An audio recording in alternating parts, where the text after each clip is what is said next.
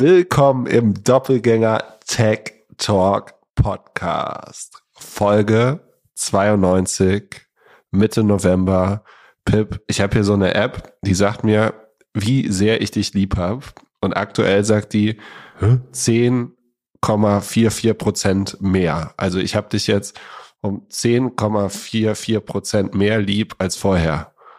Was sind das für eine App? Hey, da steht ZipRecruiter drauf. Ach so, verstehe.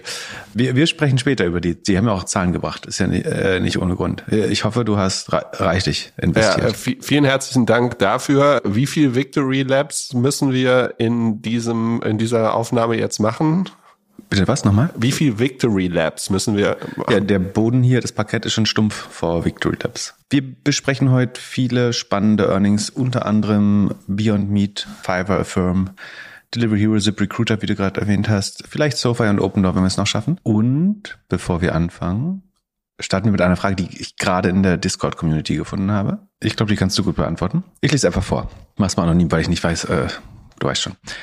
Hi ihr Lieben, ich habe eine Frage zu einem Tech-Startup, welches ich gerade mit zwei Personen gründe und ich hoffe auf eure Unterstützung. Konkret geht es um die genaue Verteilung der Geschäftsanteile und ich würde mich diesbezüglich euren Erfahrungen, Best Practices äh, mich dafür interessieren. Also ich lese mal den vor. Gründer 1 hatte die Idee, hat diese auch schon relativ weit entwickelt, also MVP-Stage, kann aber aus persönlichen Gründen kein GF werden und agiert vorerst nur im Hintergrund und arbeitet vielleicht zehn Stunden pro Woche an der Gesellschaft.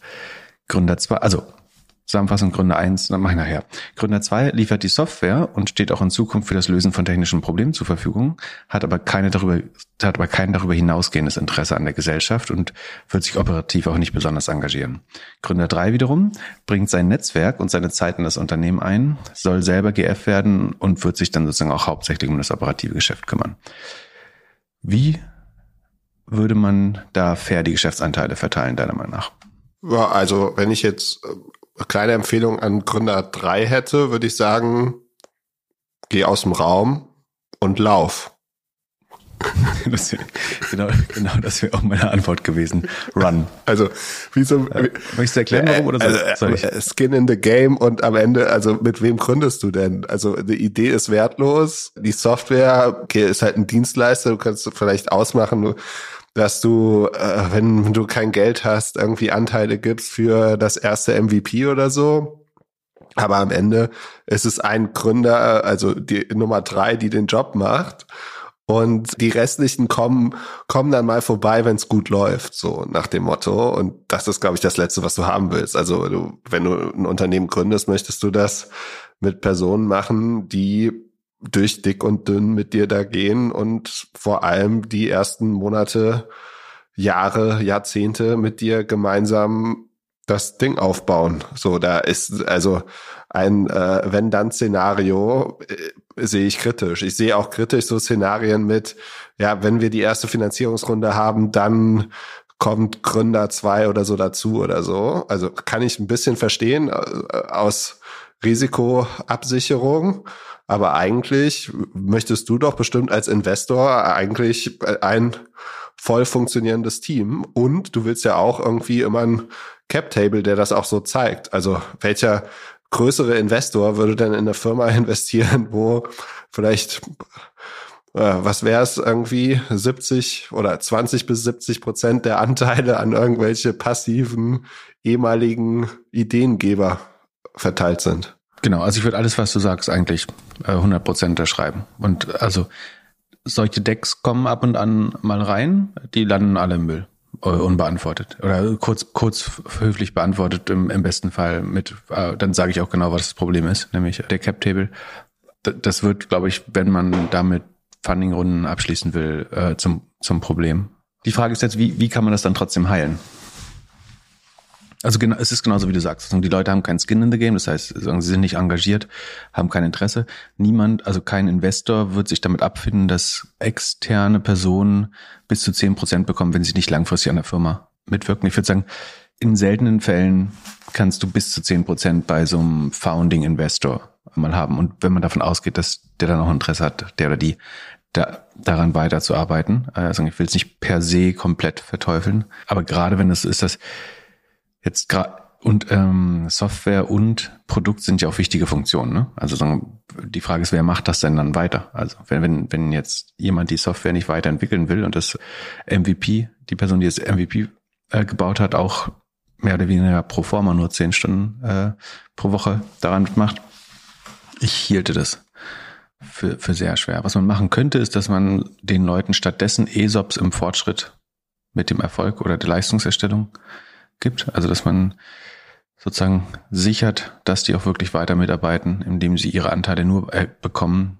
wenn sie auch nachweislich weiter mit der Firma kooperieren. Und auch Gründer drei, also ich, bringt sein Netzwerk mit, wäre für mich auch schon immer, es ist nicht so viel besser als die anderen beiden. Der oder die möchte immerhin 100 Prozent arbeiten äh, an der Firma. Aber ich hoffe, es gibt weitere Qualifikationen außer das Netzwerk dafür. Ich wüsste nicht, wie man das, ich, ich glaube, den, der noch zumindest ein bisschen mitarbeiten will, den würde ich über, mit ESOPs incentivieren. Vielleicht einen kleinen prozentualen Anteil. Ähm, man könnte jetzt sagen, wenn da wirklich ein Produkt oder Software als Asset mit eingebracht wird, dann könnte man vielleicht auch einen kleinen Anteil echte Shares geben. Aber ähm, den Rest würde ich eher mit ESOPs über die Zeit zuteilen und nur falls sich das auch weiterhin als praktisch erweist, die Person dabei zu haben und liefert die Software und geht danach bestenfalls ans Telefon, wenn irgendwas kaputt geht, auch vielleicht ein kleines ESOP-Package, wenn überhaupt. Aber gute Frage. Ja, ich glaube, im besten Fall fängt man gleich an und, und rennt gleich und dann gibt es, sollte man sich trotzdem absichern, wenn irgendwas nicht funktioniert. Ne? Also es ist ja auch, passiert ja auch öfters so, dass dann Leute keine, keine Lust mehr auf das Thema haben oder dass es schwierig ist, irgendwie alle Founder durchzufinanzieren oder, oder, oder so. Aber man sollte schon damit anfangen, dass alle irgendwie ja. gleich viel oder gleich intensiv an der, an der Sache arbeiten. Dann habe ich noch eine Erklärung für, warum wir letztes Mal die Vault Retention Zahlen in dem DoorDash Deck gefunden haben. Wir haben das ja so im, im Rahmen unserer Live Earnings um irgendwie 21, 22 Uhr aufgenommen.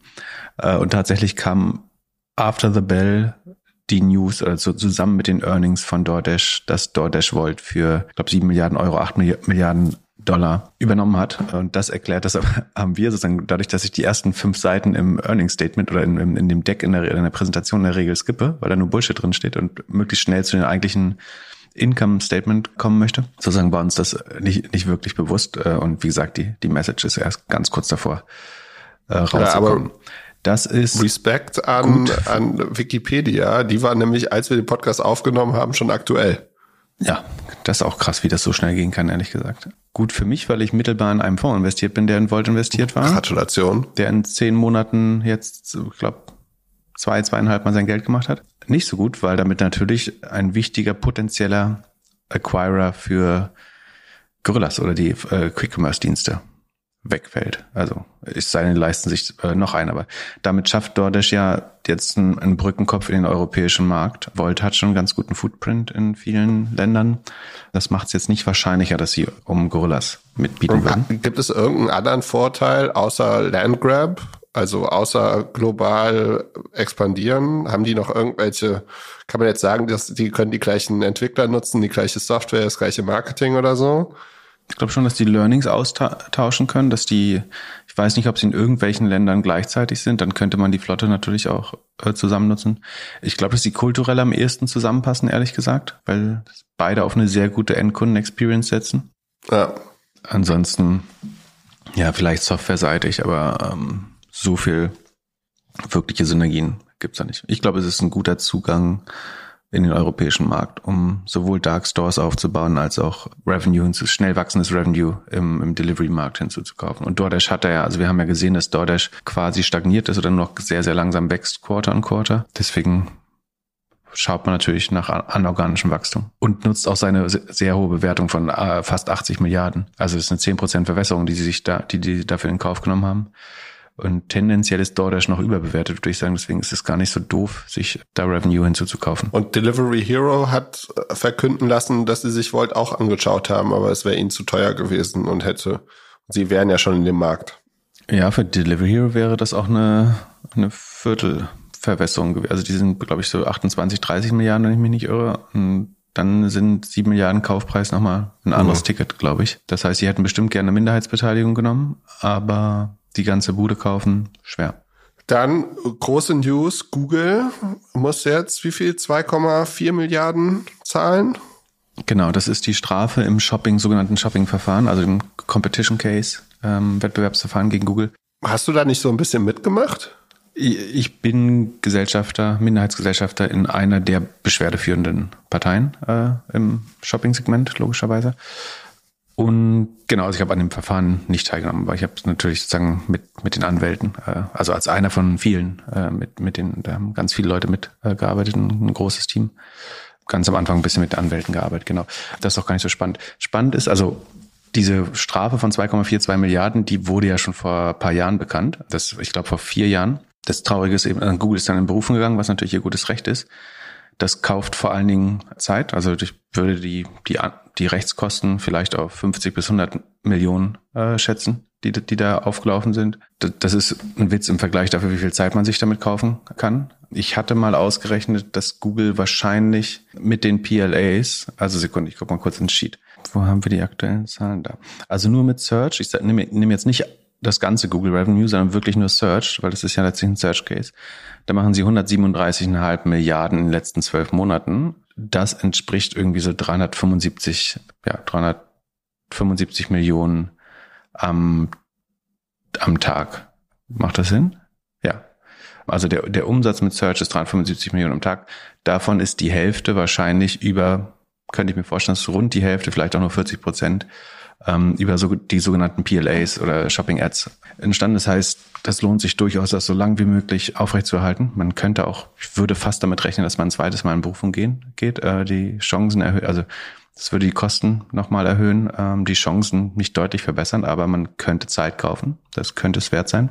So oder so bleibt das Urteil bestehen und es wurde jetzt sozusagen in den meisten Teilen und äh, relativ kräftig bestätigt vom zweithöchsten Gericht EUG, EUG, dann hat das durchaus Präzedenz für andere Industrien auch. Ne? Also es freuen sich darüber genauso, also das hat man auf Twitter auch vernehmen können, dass jetzt nicht nur die Preisvergleiche und Shopping-Anbieter, sondern natürlich auch die, die Local-Dienste wie Yelp, die Travel-Dienste, die Hotelbranche, die Ferienwohnungsbranche, die Flugbranche, all jene hoffen, oder die Jobs äh, natürlich, also überall, wo Google so ein Vertical One Box oben drüber sitzt, setzt, freut man sich natürlich sozusagen, dass das eventuell auch auf diese Industrien angewendet werden, weil das Urteil eigentlich so begründet ist oder sozusagen der Begründung so gefolgt wurde, dass es eine ganz gute Präzedenz ist, um zu sagen, dass Google sich relativ generell nicht so bevorteilen kann und dass diese Google-Angebote, die da eingeblendet werden, als Konkurrenz zu den spezialisierten Suchdiensten von Google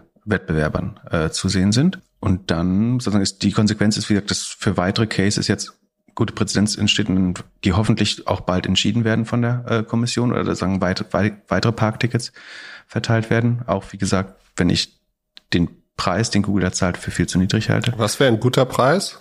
Ich würde immer sagen, den, der, der Benefit aus dem Abuse sollte bezahlt werden. Und ich habe ja gerade vorgerechnet, wie viel Geld das wäre. Also es ist die, die Hälfte des Search-Umsatzes von Google. Das kannst du noch auf die EU runterbrechen. Das ist vielleicht 20, 25 Prozent des, des Gesamtmarktes. Und das halt, Gut, die Frage ist, also es schließen sich jetzt natürlich zivilrechtliche Forderungen an. Ne? Also man kann jetzt nach, kann jetzt natürlich Schadenersatz Ersatz beantragen, muss das dann wiederum durchfechten über Jahre. Aber ähm, auch dafür ist natürlich das Urteil wichtig, dass einmal der Missbrauch festgestellt wird, damit man dann prüfen kann, ob Google jetzt schadenersatzpflichtig wird gegenüber den Marktteilnehmern, die dadurch gelitten haben, ganz offenbar. Und merke ich als Endkunde jetzt irgendwas? Wird jetzt irgendwas wieder so aussehen wie früher oder irgendwie ein Klickfahrt wieder anders sein? Das ist die Frage. Es gibt durchaus Teilnehmer, die glauben, dass die äh, Europäische Kommission jetzt auch sehr schnell den sogenannten Compliance-Mechanismus oder die jetzige Lösung untersagen sollte nach dem Urteil, dass sie eigentlich auch nicht äh, das Problem heilt dann könnte es sein, dass sich die Shopping-Anzeigen verändern oder verschwinden. Ich bin begrenzt optimistisch. Google hat natürlich äh, irgendwie die teuersten Anwälte und schlauesten Menschen der Welt, daran zu arbeiten, wie man den Missbrauch fortsetzen kann, ohne dieses, also um das Urteil zu umgehen oder also wie man compliant sein kann und trotzdem wirtschaftlich das gleiche Ergebnis erzielt. Bin gespannt, was da auf uns zukommt. Prinzipiell ist es erstmal aber äh, ein großer. Und nur zum Vergleich, als wir angefangen haben, daran zu arbeiten, war ich Anfang 30. Also so lange dauert es dann irgendwie, sein, sein Recht zu bekommen als Gesellschaft oder Gesellschafter. Und es geht, also letztlich kämpft man, wenn man Wettbewerbsrecht durchsetzt, natürlich für, für seine eigenen Belange als Shareholder, aber Wettbewerbsrecht dient ja vor allen Dingen auch den Konsumenten. Also die Ungerechtigkeit führt ja dazu, dass Nutzer eventuell nicht die besten Preise gesehen haben, äh, nicht das fairste Angebot haben, Shops nicht Shops eventuell in den Anzeigen mehr bezahlt hätten, als sie, als sie mussten. Am Ende geht es dabei um Konsumentenpolitik auch. Aber natürlich auch die eigenen wirtschaftlichen Interessen zu verteidigen. Wie viel von den Firmen, die damals angefangen haben, das äh, zu beklagen, verklagen, sind nicht mehr da? Die, äh, das, ich, hm, ich weiß nicht aus dem Kopf alle Teilnehmer an der Klage. Es war schon eine äh, zwei, mittel zweistellige Anzahl oder tief zweistellige Anzahl.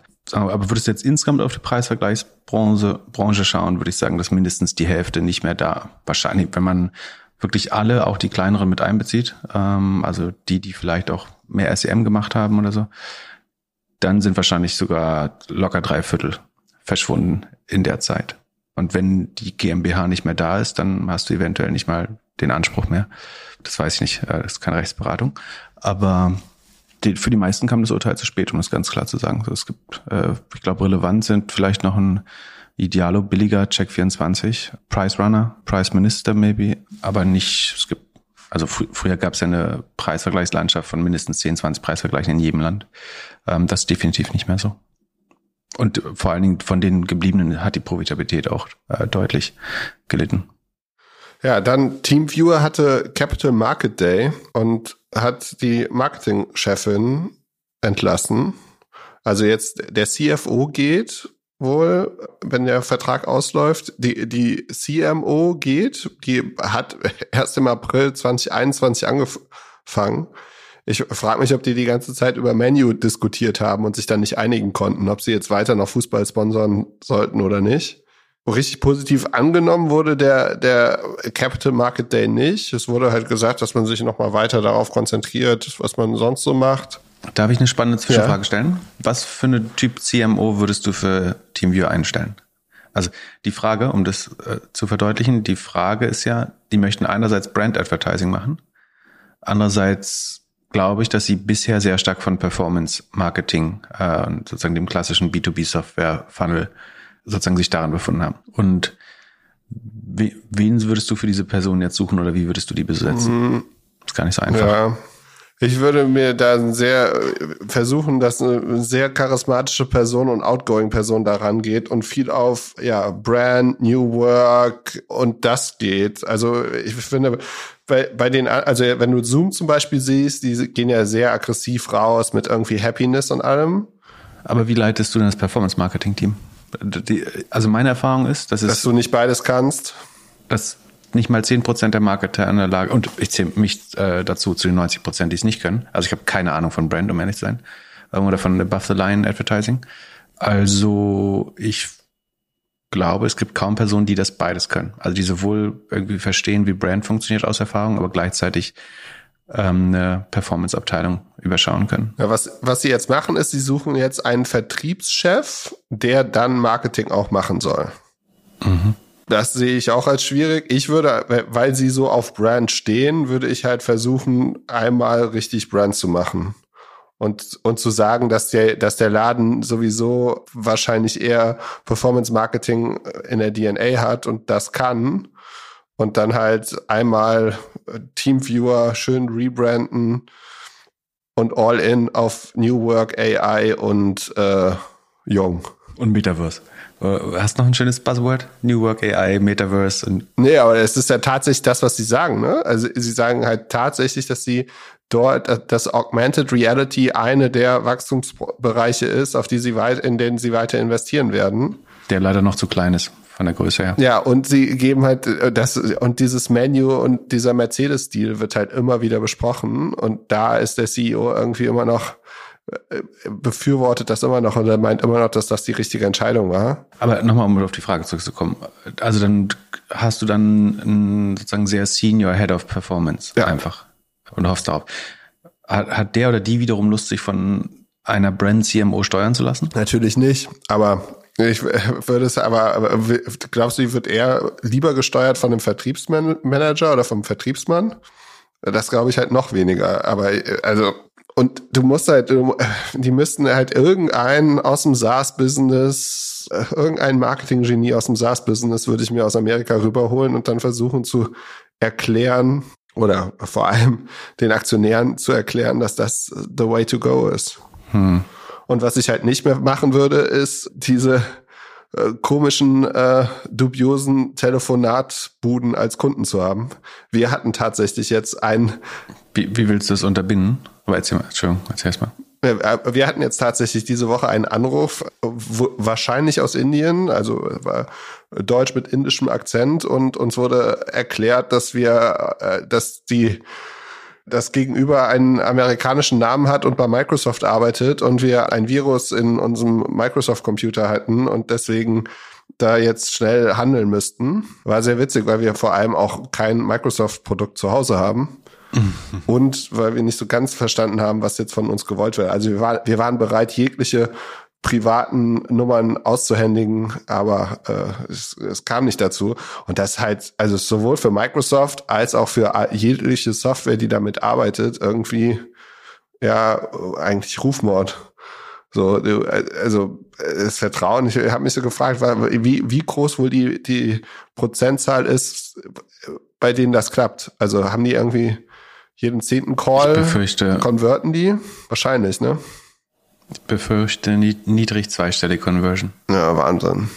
Genau, ansonsten gibt es so eine Art, Rest also Restrukturierungsprogramm haben sie es nicht genannt, sondern Improvement-Programm, das äh, auf Remax getauft wurde äh, und eine Digital Task Force. Das ist ein schönes Unternehmensberaterdeck äh, gewesen vom Capital, Capital äh, Markets Day. Ja, Best Practice für die Verkäufer. Das hört sich so an, als ob die noch nie ein Sales Training gemacht haben. Ja, es war alles komplett generisch, ganz ehrlich. Also die Aktie ist danach auch von 14,5 auf 13,5 Euro runtergegangen. Ähm, das heißt, auch die Analysten haben den Capital Markets Day nicht super überzeugend gefunden. Nicht desaströs offenbar, aber auch nicht super überzeugend.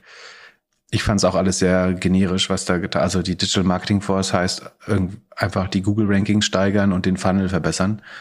Ist ja nicht so, dass man das in den letzten Jahren nicht versucht hätte. Ne? Also sie sind ja, ich glaube, nach meinem nach meinem Verständnis Team Viewer schon relativ fortgeschritten beim Marketing und ich glaube nicht, dass da man, dass man da einfach irgendwelche Hebel ziehen kann im Moment.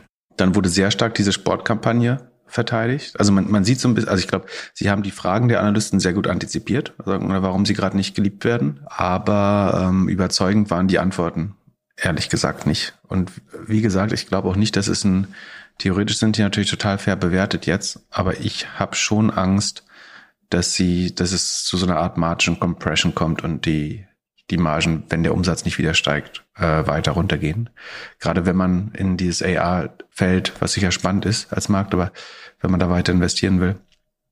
Und so, äh, gefühlt kam auch 20 Mal das Wort Anydesk auf, also als Konkurrent in den Folien vor. Auch das hat man wahrscheinlich verstanden, dass man dazu Stellung nehmen muss und hat versucht, die sozusagen im Marktsegment weiter unten anzusiedeln und dass man sich auf die Enterprise-Kunden stürzt in Zukunft. Das, das kann alles funktionieren, äh, natürlich, aber äh, die Strategie ist sicher richtig, aber ob, ob einfach das Ausführen dieser Strategie jetzt zum Erfolg führt, das sehe ich noch nicht äh, so klar. Glaubst du, der. CEO ist noch die nächsten zwölf Monate an Bord? Ich hier, also die Frage ist, wie man den dazu motivieren kann. Weiß nicht, ob er noch ein Option Package hat, was, was ausreichend dafür motiviert. Ich würde vermuten eher nein, aber ich weiß. Dazu kenne ich jetzt die äh, Vergütungsstruktur nicht gut genug. Dann musst du mir noch eine kurze Sache erklären. Was ist Prime Standard? Äh, der Prime Standard ist das Segment der deutschen Börse in Frankfurt, was sozusagen die höchsten Buchhaltungspflichten oder Veröffentlichungspflichten hat. Äh, das heißt, wo dann, weiß gar nicht, ob man da quartalsmäßig oder ich glaube, man kann immer noch nur halbjährlich abliefern. Ähm, Habe ich nicht im Kopf die Regeln. Aber da ist die Social Chain jetzt aufgestiegen. Das, deswegen sagst du das bestimmt. Genau, also ich würde mal so ein, ein Live-Video, also es gibt so einen Zusammenschnitt von der, ähm, oder nee, live, kein Zusammenschnitt, sondern ein Live-Video auf YouTube von ähm, der Social Chain, wie sie in Frankfurt an die Börse gehen. Äh, ist für mich so ein bisschen äh, Bromance-Verfilmung. Ähm, also es werden Klimmzüge am Bullen gemacht und so. Äh, jetzt für, also äh, ja, weit weg von der, äh, der, der Governance, die ich mir so vorgestellt habe. Äh, aber sehr, sehr amüsant. Und dann machen sie da alle Fotos mit, äh, wie hoch die Aktienwert ist und sie klingeln alle an der Bell. Also, falls ich irgendwann mal ein IPO mache, ich werde auf jeden Fall vorher vorm Spiegel üben, was für ein Gesichtsausdruck ich mache, wenn ich so eine äh, Glocke am Läuten bin. Weil dann die Fotos gemacht werden, oder? Ja, schon. Also ja, ich habe mich, hab mich auch gewundert, warum die anderen Firmen, also Social Chain hat ja irgendwie zwei Hände voll Firmen. Also da waren jetzt keine CEOs oder so zu sehen, die dort mitmachen, sondern es waren halt die bekannten Gesichter aus dem Fernsehen. Und aber krasse Entwicklung, was die Aktie abgelegt hat. Also ich kann mich noch erinnern, als wir uns die mal angeguckt haben, da war das noch relativ äh, übersichtlich. Jetzt ist was, 54 äh, Euro oder sowas pro Stück? Da muss man leider für Respekt zollen, dass die auf dem acht, achtmal Umsatz inzwischen bewertet werden. Wahnsinn. Das ist schon beeindruckend für so einen höflich formuliert gemischt Warenladen. Ähm, aus dem Umfeld hört man so ein bisschen, dass sagen, die Synergien äh, innerhalb der Gruppe sich sehr in, wie sagt man, an Grenzen, dass sich die Synergien innerhalb der Gruppe sehr an Grenzen halten. Und ähm, beim, beim Durchschauen, ich habe mir die Halbjahresergebnisse nochmal angeschaut, da gibt es ein ganz, also das letzte, man muss sozusagen bis zur letzten Seite, zur Seite 32 durchscrollen. Da findet sich dann noch ein Paragraph, wo drin steht, dass die Co-Shareholders, also die Miteigentümer der Coro Handels GmbH, dahinter steckt die Coro Drogerie, eine Put-Option ausgelöst haben. Das heißt, sie haben signalisiert, dass sie ihre Aktien verkaufen wollen äh, zu einem vermutlich vorher festgelegten Preis. Das weiß ich nicht. As a result, the Social Chain Group AG um, secured further 41.39 Percent of the shares. Also die Coro bekommt damit sozusagen die Differenz zu 100 Prozent, wird alleiniger Eigner, so dass sie dann nicht alleiniger, sondern 99,57 Prozent besitzen. The purchase price of the additional shares is estimated at Euro 4.2 million. Äh, das hieße wiederum, dass die, äh, jetzt muss man gerade das Gesicht bitte? Moment. Wie, wie, ein, wie ein Elefant. Moment, die, das Management von Coro hat für 4, irgendwas Millionen die Firma zurückgekauft? Nee, andersrum. Also das Management hat die Put-Option ja. gezogen, also gesagt, sie möchten, sie wollen verkaufen. Und die haben für vier Millionen verkauft? Das ist halt die Frage. Ach so, und dann geht's weiter, Entschuldigung. However, however, no agreement has, a, has yet been reached with the sellers on the calculation of the purchase price. Das heißt, also bei 4,2 Millionen für 41,39 Prozent kann ja jeder Depp rausrechnen, dass Coro damit mit 10 Millionen bewertet wäre. Das wiederum, ich habe gerade gesagt, dass die Social Chain Group selber mit dem Achtfachen des Umsatzes bewertet ist. Coro müsste, wenn man sich die äh, vergangenen Zahlen und das Wachstum irgendwie Personal Web anschaut, so irgendwo zwischen 50 und 100 Millionen um Umsatz machen dieses Jahr. Genauer kann man es natürlich nicht irgendwie voraussagen. Aber das damit 10 Millionen zu bewerten, da wundert mich nicht, dass der Kaufpreis noch strittig ist, wenn man selber seinen Umsatz sozusagen mit achtmal Umsatz bewertet hat an der Börse. Aber ich, nach meinem Verständnis wäre das sozusagen, nehmen wir jetzt mal die untere Grenze, von dem ich gerade gesagt habe, also nur 50 Millionen. Äh, ich könnte mir vorstellen, dass der Umsatz höher ist. Dann wäre das ein signifikanter Teil des Umsatzes. Sekunde. Letztes Jahr war der Gruppenumsatz, steht hier nicht. Also nicht Sekunde, jetzt muss ich mal gucken. 160 äh, Millionen äh, nee, das ist H1. H1, also im ersten Halbjahr 2021 hat sie insgesamt 160 Millionen gemacht, davon, ich glaube, rund 140 im E-Commerce. Davon sollte Coro bestimmt ein Viertel sein, äh, wenn, wenn nicht mehr. Dann hätte man 100, also würde man das konsolidieren und aufkaufen. Das wäre dann natürlich also nah angestohlen. Ist die Frage, wie das ausgeht. Oder ob sie dann eventuell doch noch mehr dafür bezahlen müssen. Dann sollten sie aber ein Liquiditätsproblem bekommen, weil Sie haben ja gerade Ralf Dümmels DS-Produkte gekauft oder der, die DS Holding gekauft. Die haben sie teilweise mit neuen Aktien bezahlt, die man jetzt auch im Rahmen dieses Uplistings in Prime Standard rausgegeben hat. Das könnte noch ganz spannend werden. Ohne Coro, also wenn, wenn man sich da nicht einig wird. Und die Frage ist auch, wie willst du das weiterführen ohne die Gründer? Das war ja gefühlt ein sehr gründergetriebenes Unternehmen.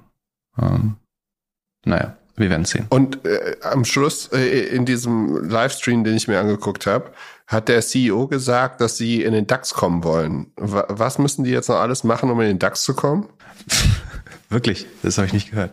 Ich würde sagen, ihren Umsatz war hundertfachen wahrscheinlich oder ver, ver 50-fachen. Und die Liquidität, also die nötige Liquidität in der Akte. Also der Vorteil, einer der Gründe, warum der Kurs heute hochgeht, ist sozusagen, dass sie in dem Segment und mit den zusätzlichen Shares wahrscheinlich mehr Liquidität bekommen werden.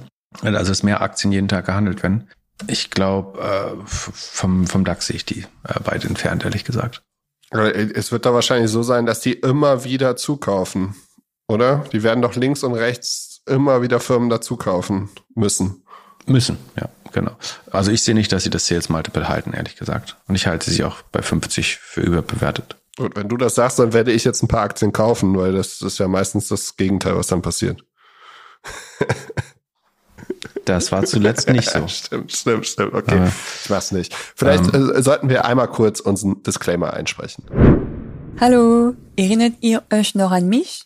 Ich bin Magali von den allerersten Folgen. Es handelt sich hierbei nicht um Anlageberatung. Man sollte aufgrund des Gehörten kein Kauft- und Verkaufsentscheidungen zu Aktien und anderen Verpapieren treffen. Die beiden Podcast-Hosts können die Risikodisposition der Hörer und Hörerinnen nicht einschätzen. Es besteht zudem immer das Risiko eines Totalverlusts. Ihr solltet immer euren eigenen Research machen und selbstständig Entscheidungen zu treffen. Solltet ihr dennoch aufgrund der Informationen im Podcast handeln. Handelt ihr steht auf eigenen Risiko und wir können unmöglich für etwaige Verlust haften. Alles könnt ihr auch nochmal auf doppelgänger.io Disclaimer nachlesen. Danke, danke. Dann Earnings Season. Fangen wir an mit Affirm. Was hast du, hast du heute fleißig Sachen in unser Sheet? Doppelgänger.io slash Sheet. Ich habe halt fleißig im Zug äh, am Sheet gearbeitet. Womit fangen wir an? Hast du Affirm? Affirm, Affirm hat announced, dass sie jetzt exclusive in Amerika Buy Now, Pay Later für Amazon machen werden, bald. Aber dass sie mit Amazon arbeiten, haben sie ja schon vorher gesagt. Ja, aber da hat ja jeder gedacht, wir auch, dass Amazon bestimmt alle, alle reinlässt. Aber jetzt scheint es exclusive zu sein. Ja, bis jetzt ist auf jeden Fall noch nicht viel davon zu sehen. Also die Umsätze sind moderat gewachsen. Und zwar, also das GMV, das ist das, der Gross Merchandise Value, der über die Plattform verkauft wurde, oder sagen mit Payment von der Firma äh, bezahlt wurde. Das GMV ist äh, star stark angestiegen, um genau 84 Prozent von 1,476 Milliarden auf 2,7 Milliarden rund. Aber das Network Revenue, was sie dafür bekommen, das ist nur um 12,5 äh, Prozent gestiegen. Sozusagen, also das, was sie an dem Pay, an der Payment-Dienstleistung selber verdienen, ist überhaupt nicht stark mitgewachsen. Also stagniert eigentlich, würde ich sagen. Dann gibt's ja aber zum Glück noch das Interest Income, die Gains on Sales of Loans, also das Verbriefen von, also Verkaufen von verbrieften äh, Krediten und ein Service Income. Die wiederum haben sich verdoppelt, so rund, ja, alles ungefähr verdoppelt. Ähm, das ist natürlich ganz gut. Also einfach gesagt, der Payment-Teil von der Firma wird immer unwichtiger, der Interest-Based Teil wird immer spannender für Firmen. Interessant ist auch, dass sie die Zahlen jetzt ins, inzwischen mit und ohne Peloton ausweisen. Also ohne Peloton wäre das GMV sogar um 138 Prozent äh, gestiegen, sondern der Rückgang im Peloton Revenue hat dazu geführt, dass man nur 84 Prozent GMV steigern könnte. Das ist insofern lustig, dass man früher betont hat, dass die Abhängigkeit von dem großen Kunden gar nicht so schlimm wäre. Jetzt zeigt sich, dass äh, die Abhängigkeit der Unterschied zwischen 84 und 138 Prozent ist. Eigentlich müssten die doch versuchen, Kooperationen mit irgendwelchen Luxusanbietern zu machen. Oder Autos oder so. Also, dass sie das Average Order Value so hoch wie möglich haben. Das scheint aber sofern von der aktuellen Strategie zu sein, wie man sich nur vorstellen kann. Weil ich äh, in der Earnings-Präsentation sieht man so ein bisschen die Aufschlüsselung nach Industrien. Weiß nicht, ob du meinen Tweet heute dazu gesehen hast, aber über 50 Prozent kommen aus den äh, Kategorien Fashion und Beauty. Na gut, kann auch Luxusmode sein. Sport, Sporting Goods und Outdoors. Und das dritte war Home and Lifestyle. Das sind die drei Top-Kategorien, aus die allein die Hälfte der Sachen ausmachen. Fashion und Beauty sollte nichts zu suchen haben, unter normalen Umständen meiner Meinung nach. Außer du machst mit LVMH äh, zusammen eine Kooperation, Partnerschaft und die Leute kaufen sich halt die teure Handtasche. Ja, glaubst du wirklich, LVMH würde äh, Firmen einbauen und damit sich Leute per, per Ratenkauf eine Louis Bag kaufen können? Nee, ich glaube nicht, aber wer weiß. Also was noch spannend ist, dass 57 Prozent der vermittelten Zahlungen sind ähm, Interest-Bearing, also haben Zinsen. 43 Prozent ist das Null-APR-Produkt, wo der Shop quasi ja, die, die Zeche zahlt. 24 Prozent werden über ihre eigene Plattform initiiert, also über die App oder die Website. 75 äh, Prozent werden von den Kunden äh, auf der auf, am Point of Sale initiiert. Genau, was krass ist, ist das, also wirklich beeindruckend ist das Merchant-Wachstum.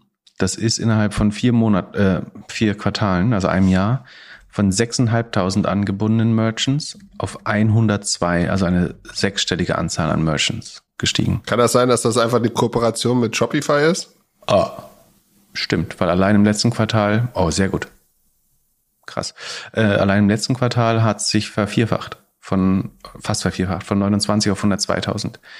Genau, vielleicht hat ist es ein One-Click-Activation in Shopify und dadurch haben ganz viele Shopify. Krass.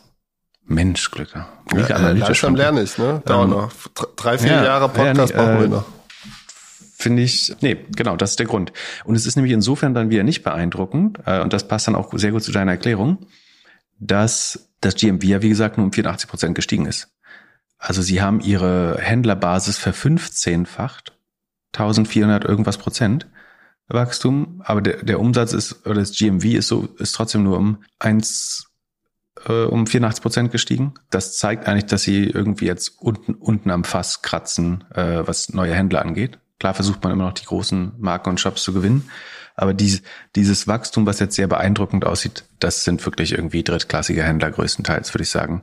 Äh, und der, der Umsatz pro Händler ist da wahrscheinlich sehr gering. Anders könnte man ja nicht auf so ein niedriges GMV kommen. Und was auch eine spannende Information ist, nachdem uns ja diese Amazon Coop schon in, innerhalb dieses Quartals verkauft wurde, ist Peloton wird immer noch als largest customer bezeichnet. Das heißt, also man kann mit hundertprozentiger Sicherheit sagen, dass im Moment Peloton noch mehr Umsatz macht als Amazon. Ähm, das heißt auch, dass entweder die Amazon-Kooperation noch gar nicht gestartet ist oder dass sie so wenig Umsatz macht, dass sie nicht mal Peloton überholt haben, damit als Kunden.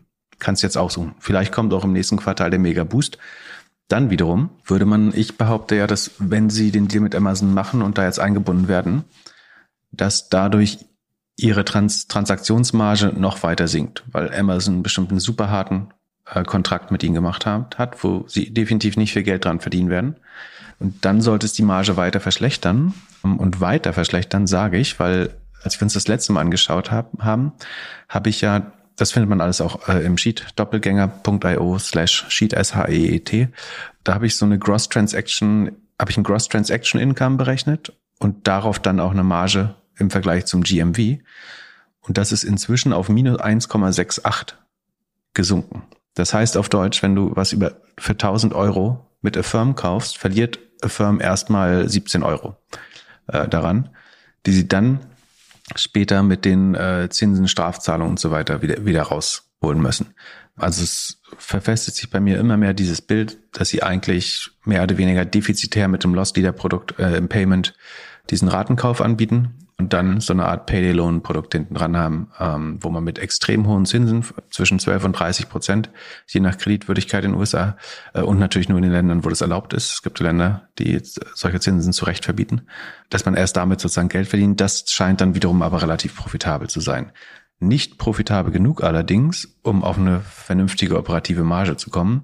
Die ist nämlich weiterhin bei minus 62 Prozent. Also mit diesen 270 Millionen Umsatz oder 269 Millionen Umsatz, die sie jetzt gemacht haben, verlieren sie 166 Millionen an operativen Verlusten. Das entspricht einer operativen Marge von minus 61. Verlassen wir uns auf ihr Adjusted Operating Income, also die adjustieren das dann für uns, dann ist es immer noch minus 16,7 Prozent. Und dann sieht das Gesamtwachstum schon nicht mehr so spannend aus. Man muss aber dazu sagen, die Börse hat die Zahlen geliebt. Es ging zwischenzeitlich 30 Prozent hoch äh, Aftermarket, äh, hat sich, glaube ich, bei plus 13 oder so dann eingependelt. Ich finde die Zahlen nicht so überzeugend, weil eben dieses primäre Revenue meiner Meinung nach schon längst, längst stagniert. Also das ist eigentlich flat, das Total Network Revenue. Das Income Revenue wächst schön mit aber die Margen weiten sich immer weiter aus. Ähm, ich sehe noch nicht, wo die Profitabilität herkommen soll.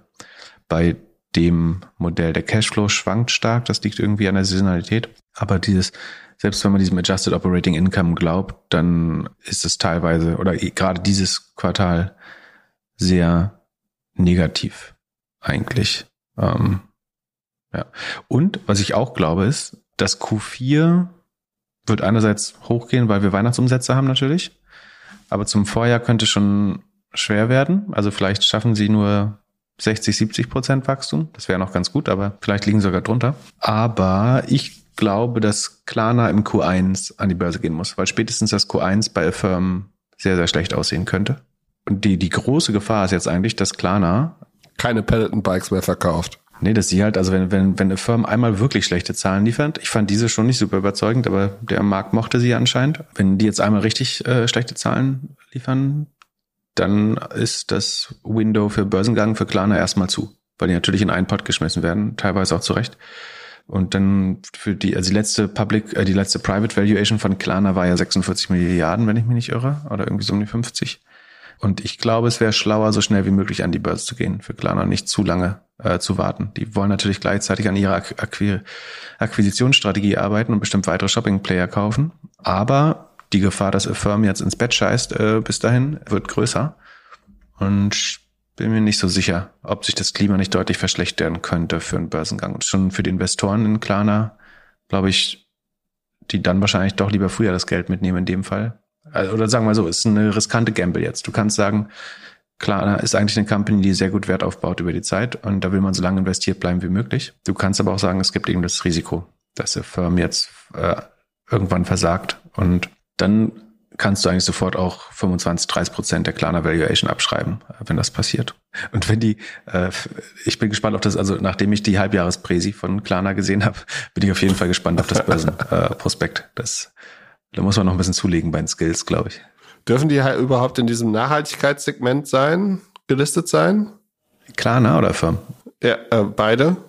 Ich glaube, aus einer Social Responsibility Sicht eigentlich nicht. Ja, ich, ich sagen. Das ist meine, das ist meine persönliche moralistische Meinung. Das beurteilen ja zum Glück andere Menschen. Ich glaube, wir hatten letztes Mal die Statistiken erwähnt. Jeder, jeder Dritte war mal so, war schon mal säumig äh, bei Affirm. Und wie gesagt, die Zinsen sind teilweise extrem hoch, wenn man ein schlechtes äh, Credit Rating hat. Ist, man kann, sowohl der gesamte E-Commerce als auch die Konsumenten können sich nur einmal diesen Effekt kaufen, weil danach musst du ja trotzdem wieder deine Rechnung bezahlen. Also du ziehst Umsatz einfach nur ein Quartal oder je nachdem, wie lang die Laufzeit der Kredite ist, nach vorne. Und das, das Quartal drauf kannst du dann halt wieder nicht mehr kaufen. Das heißt, egal wer das nutzt, seien es die Merchants, seien es die ist es der Firm selber? Sind es die Konsumenten? Ist es der gesamte E-Commerce-Sektor? Dieser Buy Now Boom ist meiner Meinung nach ein Einmaleffekt, sozusagen, der so ein, so ein Adrenalinschuss ist, aber am Ende verblutest du halt trotzdem. Wie viel Paar Schuhe verkaufst du, äh, wirfst du im Jahr weg? Wie viel Paar Schuhe ich wegwerfe? Ähm, ich glaube nur zwei wahrscheinlich. Was denkst du, ist so äh, Durchschnitt in Deutschland? Viereinhalb. Ja, fünf. Hast du dir schon die Sneakerjagd von Steuerung F angeschaut? Äh, nein, aber ich habe es in, in, der Zeit oder irgendwo gelesen, oder? Es gab irgendwo wurde ein Artikel geschrieben über den Jan Delays Sneaker. Äh, in der Zeit ja. ist es, ist glaube ich auch drin. Also die haben also GPS-Tracker in Schuhe gemacht, weil Firmen, unter anderem Nike, damit wirbt, dass sie halt die Schuhe recyceln. Und lass mal so sagen, es äh, passiert nicht so, wie man sich das in der perfekten Welt vorstellen würde. Also sie, die werden um die Ecke, also die, die Auflösung ist, obwohl wir verlinken einfach die Doku im, äh, in den Show Notes, dann kann man es sich anschauen. Genau, wir verlinken die Doku und wir, wir sagen so viel, äh, falls ihr jetzt morgen oder die nächsten Tage euch ein paar Schuhe online kauft, überlegt, ob ihr sie wirklich braucht und überlegt euch auch, ob ihr zwei braucht zum Anprobieren, weil das zweite Paar wahrscheinlich vielleicht nicht nochmal verkauft wird.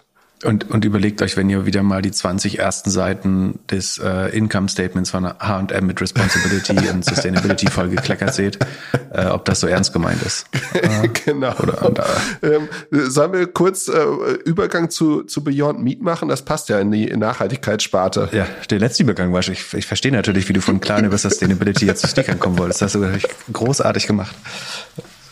Jetzt äh, sind wir bei Beyond Meat, genau die wurden ganz schön abgestraft. Haben die, also es, haben die Leute gemerkt, dass Fleisch doch leckerer ist oder äh, was ist los?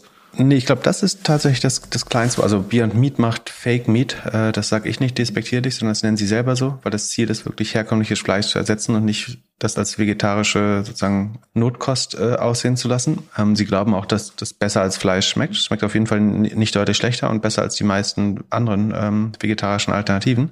Sind besonders bekannt für die Burger Patties. Genau, inzwischen gibt's auch Sausage und so Chickenfilets und so. Ich bin, ich schmeiß Bier und Meat immer sehr gerne mit Tesla in einen, einen Topf. Und zwar, weil ich hohen Respekt davor habe, sozusagen, wie viel Wandel sie in diese Industrie gebracht haben. Äh, und ich glaube, sie tun absolut das Richtige, äh, damit qualitativ hochwertige Fleischalternativen zu versuchen anzubieten. Was ich aber auch glaube ist, beziehungsweise Tesla ist ja inzwischen immerhin ähm, eine relativ solide Company, nur furchtbar überbewertet. Bei Beyond Meat würde ich das so schon nicht sagen, ähm, sondern ich fand das immer zweifelhaft, weil ich mir nicht vorstellen konnte, dass man langfristig Margen, die die Bewertung rechtfertigt, mit so einem Produkt machen kann. Und sie waren immer relativ stark im Wachstumsmodus, haben aber dabei auch unheimlich viel Geld, weiß nicht, ob es verbrannt war, aber investieren müssen. Ich war relativ skeptisch. Ich nutze die manchmal, wenn ich den gesamten Markt absichern will, ist das eine der Aktien, die ich ne nutze, sozusagen in einer Long-Short-Kombination, weil ich glaube, dass wenn mal jemand sich die realistische Brille aufsetzt, ist eine der Companies, wer die stärker leiden. Und sie haben einfach unheimlich schlechte Ergebnisse geliefert. Das kann man nicht anders sagen. Sie haben vier große Segmente eigentlich, oder sie haben zweimal zwei Segmente. Also sie unterteilen in Retail und Food Service. Retail ist, du kaufst im Edeka aus der Kühltruhe oder aus, aus, aus dem Fleischregal diese Burger Patties, Würste oder was auch immer. Und Food Service ist, was sie an die Restaurants und andere gewerbliche Verbraucher äh, liefern, wo du es dann bestellst und mittelbar ist. Und das unterteilen sie noch nach USA und international, wobei der internationale Markt noch deutlich kleiner ist als, als die USA. Der Umsatz ist um nur 12,7 Prozent gestiegen auf 106 Millionen sind das, ja. Das wiederum ist aber 40 Millionen unter dem Vorquartal. Also im Vergleich zum Q3 2020 hat man gut zugelegt, aber Im Vergleich zum Vorquartal ist es ein, ein sehr starker Einbruch um äh, mindestens 30 Prozent oder rund, rund 30 Prozent. Und woran liegt das? Gehen die Leute nicht mehr grillen oder was ist das? Sie sagen, was jeder sagt. Labor Shortage, Supply Chain, Operational Probleme als äh, drittes. Wahrscheinlich sollte man es in der anderen Reihenfolge schreiben, dann li liegt man richtiger. Ich glaube schon, dass die Probleme, also es könnte Labor Shortage in der, im Restaurantbereich sein. Sie können nicht, man kann nach Segmenten schauen, welche am stärksten gelitten haben. Also, obwohl die eigentlich fallen die. Aber du, aber jetzt mal wirklich, wenn du, wenn du Labor Shortage sagst, dann müsste doch eigentlich die Fleischindustrie mit den die das größte Problem haben. Das stimmt. Die sind arbeitsintensiver im Zweifel. Ja.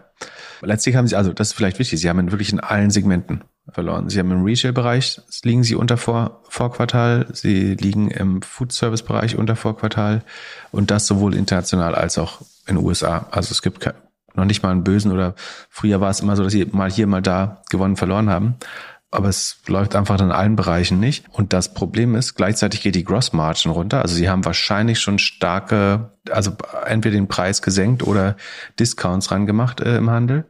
Die Gross Margin geht nämlich von 32 Prozent auf 22 Prozent runter. Das ist für Lebensmittel schon problematisch. Also es wird natürlich super schwer aus 22 Prozent Gross Margin dann noch die ganzen, also das Marketing und alle operativen Ausgaben zu zahlen. Der Gross Profit, der übrig bleibt, sind 23 Millionen. Die eigenen Kosten sind 77 Millionen. Äh, also ergibt sich ein Verlust von über 50 Millionen. Das wiederum ist über 50 Prozent des Gesamtumsatzes. Also die operative Marge ist auf minus 51 Prozent gesunken dieses Quartal, weil du kannst bei dem Business natürlich fast überhaupt nicht runterskalieren. Äh, also die Fabriken, die, um das zu bauen, hast du weiterhin. Die Marketingausgaben haben sie sogar sehr stark gesteigert. Die sind auf, sie haben die Hälfte des Umsatzes für Marketing ausgegeben ähm, und haben dann, ja, das kann hinten und vorne, also die einzige Antwort, es kann hinten und vorne nicht funktionieren. Du hast nur 22 Prozent Rohmarge auf dem Produkt, ähm, gibst 53 für Marketing aus und musst dann noch Research und Development und deine Gemeinkosten gegenfinanzieren. Das, und dann wächst du auch noch nicht. Ich weiß nicht mal, was man da noch machen kann. Star-Analysten würden sagen, die fällt wie eine heiße Kartoffel. ja, sie versuchen ja immer irgendwelche Deals mit irgendwelchen Restaurantketten zu announcen das stützt den Kurs zwar, aber senkt, glaube ich, die Gross Margin, weil die natürlich nicht den vollen Retail-Preis bezahlen und auch nicht den, den, den Wholesale oder den wie jetzt Großhandelspreis, sondern noch weniger, nehme ich an. Die großen Burgerketten haben längst ihre, also arbeiten längst an ihren eigenen äh, Produkten und die großen Lebensmittelhersteller, also äh, Nestlé, Danone etc., Unilever, arbeiten alle an ihren eigenen Garden Gourmet und wie die heißen diese ihre eigenen Produkte. Die sind qualitativ nicht so gut, oder vom Geschmack her sind mögen viele Leute nicht so gerne, aber es drückt halt trotzdem äh, stark auf den Markt. Wenn die am Ende halt ein Drittel weniger kosten, dann überlegt sich jemand das schon, ob er das auch mal probiert. Was, was kann B&B machen, damit das doch noch funktioniert. Also ich sagen, die versuche das mal so positiv wie möglich zu sehen, aber dann die einzige Chance, wie das jemals funktionieren kann, ist, dass du die eben das Image dieser Marke, die so viel besser schmeckt als der Rest, behältst. Dann kannst du vielleicht auf die nötigen 40 Prozent Gross Margin kommen. Dann könnte, wenn es dann außerdem noch wieder zumindestens milde wächst, dann könnte das Geschäft eventuell langfristig funktionieren. Aber sie müssen halt das Wachstum mindestens beibehalten. Und es muss deutlich über 13 Prozent wie gerade sein natürlich. Und sie müssen eine bessere Gross Margin hinbekommen. Aber das, wenn man jetzt nur auf dieses Quartal guckt, wurde es gerade deutlich unwahrscheinlicher, dass man es überhaupt schafft. Ähm, und ich finde dafür, und jetzt muss man mal sagen, wie sind die eigentlich bewertet? Natürlich noch viel zu hoch bewertet, äh, immer noch. Also, dass die nur, wie viel haben die verloren? Ich glaube auch nur 10 Prozent runter oder so, Sekunde. Diese Woche von 97 auf 82, 15 Prozent sollen es sein. Aber sie sind immer noch mit elfmal Sales äh, bewertet, also teurer als jeder FMCG-Konzern, der deutlich besser funktioniert. Ich sehe es nicht, ehrlich gesagt. Und ich glaube, die haben Rückschlagpotenzial, nochmal 50 Prozent zu verlieren über die Zeit. Das nächste Quartal wird jetzt vielleicht nicht ganz so schlecht wie dieses, aber irgendwann geht ja auch Zeit, mal gucken, wie viel Geld die noch haben. Irgendwann geht ja auch Zeit und Geld aus. Ja, hm, haben noch fast eine Milliarde Cash. Damit können sie das noch ein paar, wenn sie nur 50 Millionen verbrennen, können sie es noch ein bisschen weiter spielen. Aber schwer. Ich könnte mir vorstellen, dass ein paar Kunden sich das Zeug auch überfressen haben, also dass es einfach nicht mehr schmeckt oder sie aktuell keine Lust mehr darauf haben, weil sie so viel konsumiert haben. Und meine Prediction wäre, die nennen sich nächstes Jahr um in Beyond und kaufen dann noch andere dazu oder gehen in andere äh, äh Food-Sachen. Also. Ja, das ist natürlich die spannende Vision, dass du sagst, sie wären das grüne Unilever oder so. Ähm, aber A, versuchen die natürlich alle selber grün zu werden. Und dazu fehlen jetzt die, ich meine, noch haben sie das Sales Multiple und das Cash, um das zu machen mit zwei, drei Marken. Das umzunennen in Beyond wäre wär super schlau, bin ich total bei dir. Sie könnten auch äh, Vegans kaufen. Es scheint nur jede Woche teurer zu werden. Naja, Vegans hatten wir insofern recht, dass sie am ersten Handelstag erstmal 10% oder 9% verloren haben. Äh, ich glaube zu Recht. Haben sich inzwischen aber wieder sehr gut erholt und sind über dem Ausgabekurs, glaube ich sogar.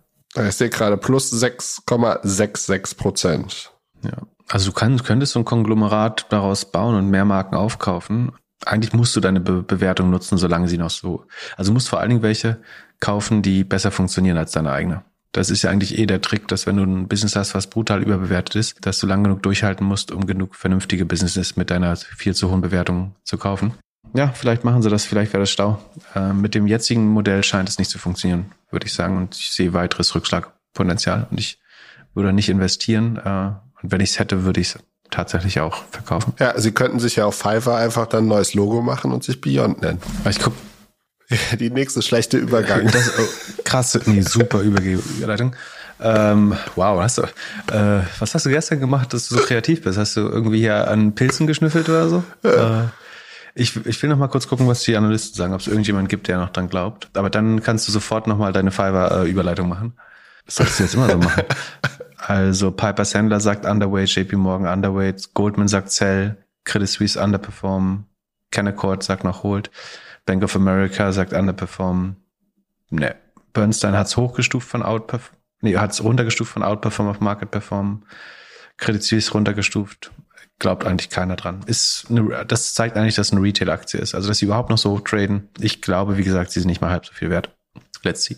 Aber sie, sie haben die Fans, äh, die, die sie gewinnen sehen wollen. Das verstehe ich auch.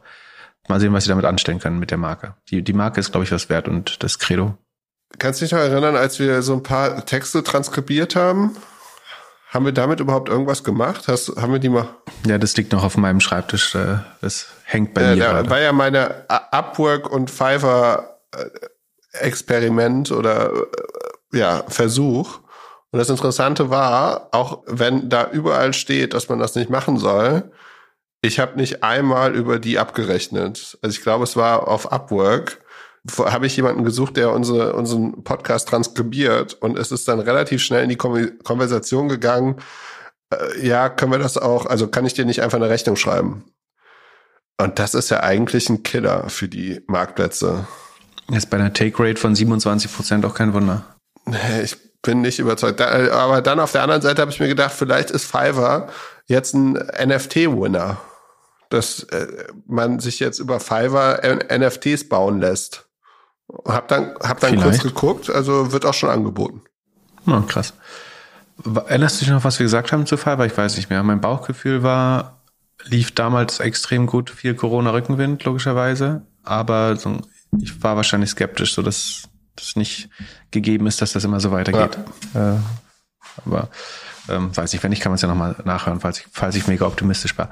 Die Ergebnisse waren, ich würde auch sagen, einigermaßen bescheiden. Wie hat die Aktie reagiert? Weißt du das? Äh, Sekunde, habe ich das hier aufgeschrieben? Natürlich nicht. Ich Idiot. Dann muss ich nachgucken. Ähm, wir gucken erstmal, was die Aktie gemacht hat. Ich fand die Ergebnisse doof. Ähm, wir schauen, wie der Markt. Die Aktie ist runtergegangen und dann wahrscheinlich bei Earnings hoch. Ach genau, die ist, ach, die ist von 160 auf 185 gesprungen. Und warum? Ja, das entzieht sich auch meinem. Äh, vielleicht hat, also sie ist davor, glaube ich, längere Zeit äh, sind davor stark runtergegangen, muss man fairerweise sagen. Also man hat, glaube ich, befürchtet, dass die Zahlen schlechter werden durch das nachlassende Corona oder vorerst nachlassende Corona. Ähm, warum ist sie, also im Vergleich zum Vorjahr ist das Wachstum immer noch 42 Prozent. Mm, das ist nicht schlecht, aber in den Vorquartalen war es 100 Prozent und äh, 60 Prozent. Äh, ist jetzt auf 40 runtergegangen. Und das Vergleichsquartal war zugegebenermaßen relativ stark. Äh, und zum Vorquartal verlieren sie aber schon Umsatz. Sie sind jetzt bei 74,3 Millionen und haben im Vorquartal 75,2 Millionen gemacht. Oder kommen auch 0,3. Und da geht es jetzt um eine Million schon zurück. Sie glauben, das steigt zum Q4 wieder. Aber auch das scheint zu pieken oder zu stagnieren äh, auf einem hohen Level erstmal zwischenzeitlich. Das wird sicherlich weiter wachsen. Also ich glaube nicht, dass es sowas wie Peak Fiverr gibt, sondern das Modell an sich, so Remote-Arbeit, projektbasiert übers Internet zu kaufen, das wird weiter wachsen. Aber so das, das Hyperwachstum legt jetzt kurz eine Pause ein oder es kommt der kurze Corona-Kater. Ähnlich haben sie die Company auch gesteuert. Also sie haben alle Kosten konstant gehalten. Das heißt, dass auch sie intern eigentlich nicht mehr mit mehr Wachstum gerechnet haben. Und das wiederum hat dafür gesorgt, dass sie immerhin ihren, ihre Adjusted EBITDA Marge konstant halten konnte. Also sie machen fast genauso viel Gewinn wie im, also Adjusted EBITDA wie im Vorquartal. Das ähm, ist insofern ein kleiner Erfolg, dass der Markt vielleicht gerechnet hat, dass es der Umsatz weit, viel weiter einbricht und dass auch die Profitabilität leiden wird. Ähm, das ist jetzt nicht passiert. Ansonsten die Active Buyers, also die Kunden, Nachfragekunden auf der Plattform, sind ganz knapp gestiegen von, also vom Vorquartal 4,0 auf jetzt 4,1 Millionen.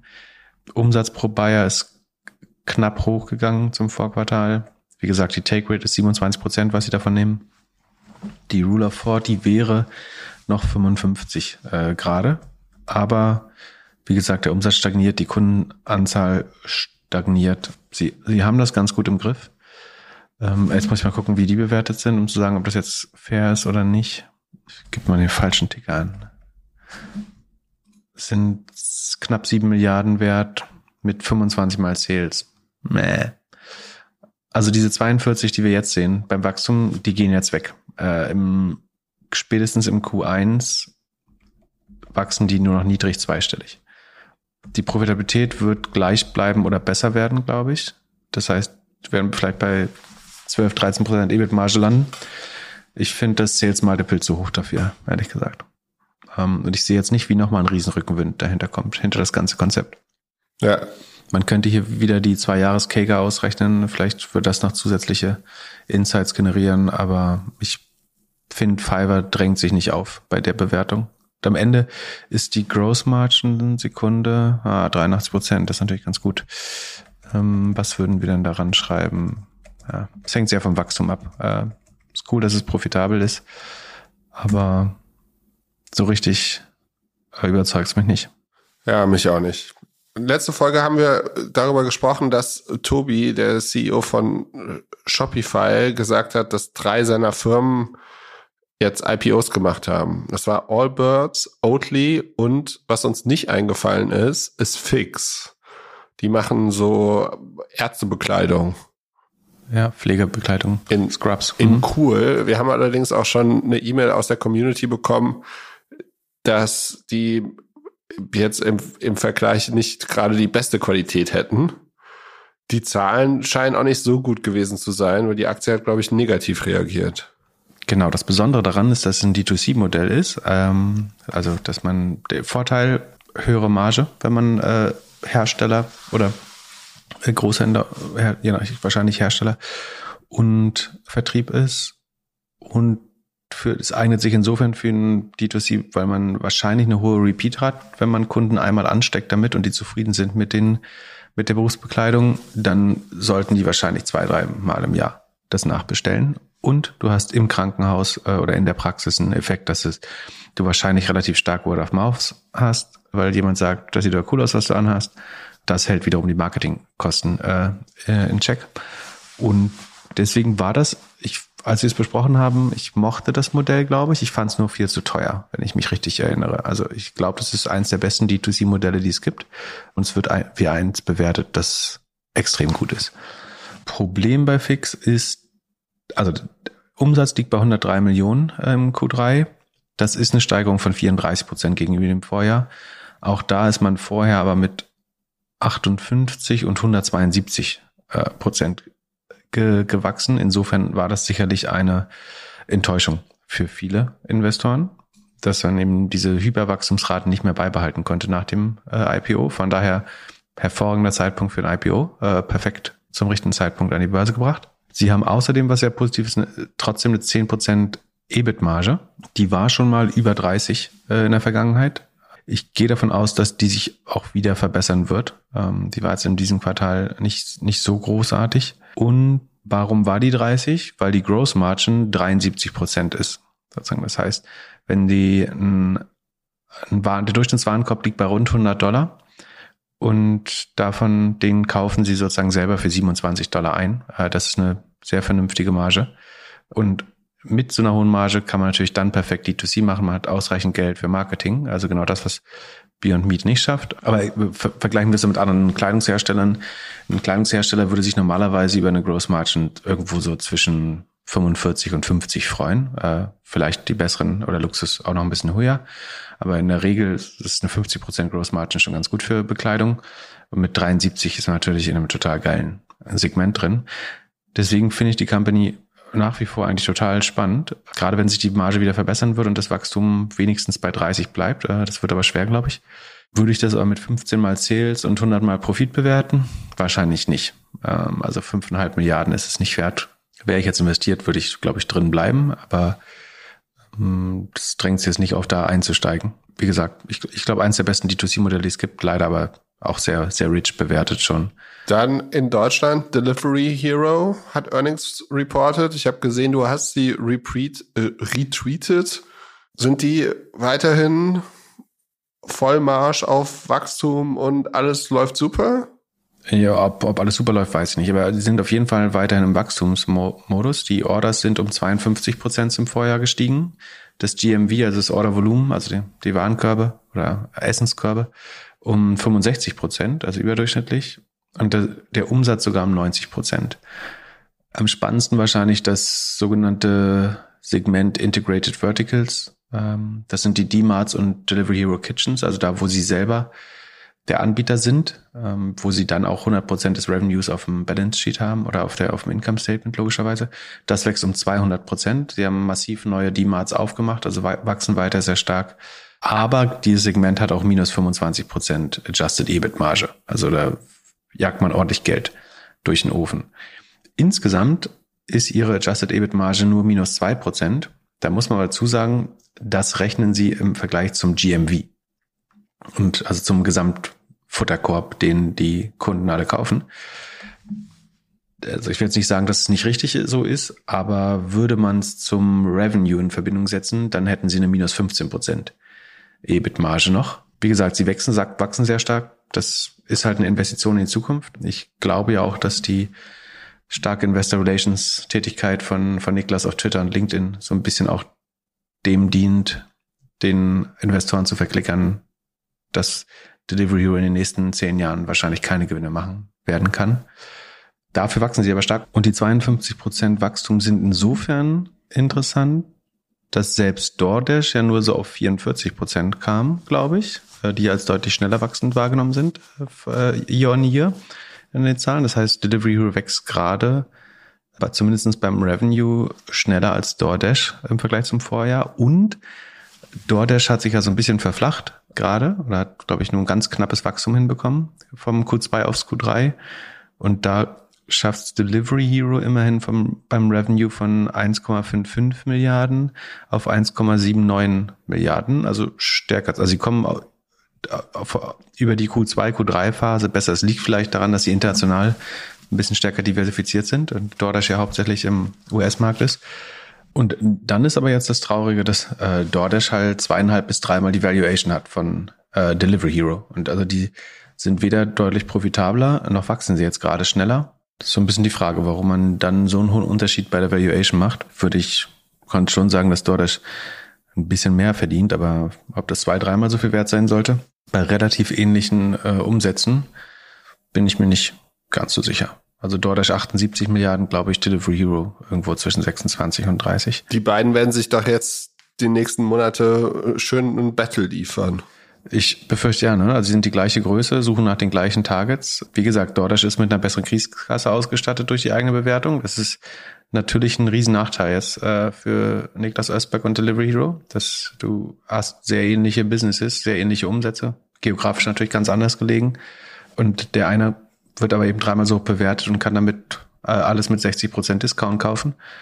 Trotzdem war die Delivery Hero Aktie 10% im Plus nach, ich glaube, ganz soliden Zahlen. Ich denke, man muss sich damit abfinden, dass das noch lange Zeit ein geldverbrauchendes oder ein Investment Case bleibt. Ähm, ich glaube, dass wenn man auf Wachstum verzichten würde, auch sehr schnell profitabel werden könnte, wenn man wollte.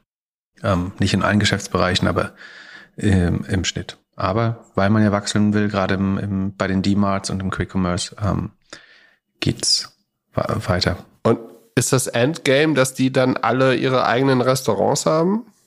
Ob das das Endgame, weiß ich nicht. Äh, ist, ich glaube, das ist teilweise gut für die User Experience, wenn du äh, einmal verstanden hast, was eigentlich die besten Restaurants ausmachst und das dann professionalisierst und äh, an den optimalen Standpunkten mit einer hohen, mit einem guten Nähe zum Kunden anbietest, dann hast, also du hast den operativen Vorteil, dass du die, die Wege kürzer hast, eigentlich ähnlich wie in der Quick Commerce Logik, wenn du es gut platzierst, die Dark Kitchen. Und du kannst wahrscheinlich, du hast eine höhere Wertschöpfungstiefe und glaub schon, dass das funktionieren kann. Ich finde es aber nicht, die Dark Kitchens finde ich jetzt nicht den wichtigsten Teil des, des Modells, ehrlich gesagt.